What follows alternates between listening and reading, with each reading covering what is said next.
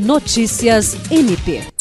O Ministério Público do Estado do Acre, representado pelo coordenador do Centro de Apoio Operacional de Defesa da Criança e do Adolescente, Educação e Execução de Medidas Socioeducativas, Procurador de Justiça Francisco Maia Guedes, participou na manhã de terça-feira, no auditório da Prefeitura de Rio Branco, da solenidade da sanção da Lei Municipal número 2466-2022, que institui o Bolsa Auxílio e regulamenta o serviço de acolhimento familiar na capital. Com o valor de um salário mínimo, o Bolsa Auxílio será destinado às famílias que fizerem adesão e forem contempladas e capacitadas para o serviço de acolhimento provisório de crianças ou adolescentes, dando-lhes acolhida, amparo e a possibilidade efetiva do direito à convivência familiar.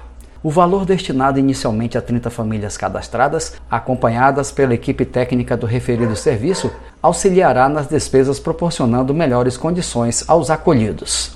O coordenador do CAOP da Criança e do Adolescente elogiou o trabalho do Educandário Santa Margarida, que acolhe dezenas de crianças, mas frisou que é preciso ter-se mais outros instrumentos de garantias de direito à convivência familiar e comunitária, sendo o Serviço de Acolhimento Familiar um deles. Jean Oliveira, para a Agência de Notícias do Ministério Público do Estado do Acre.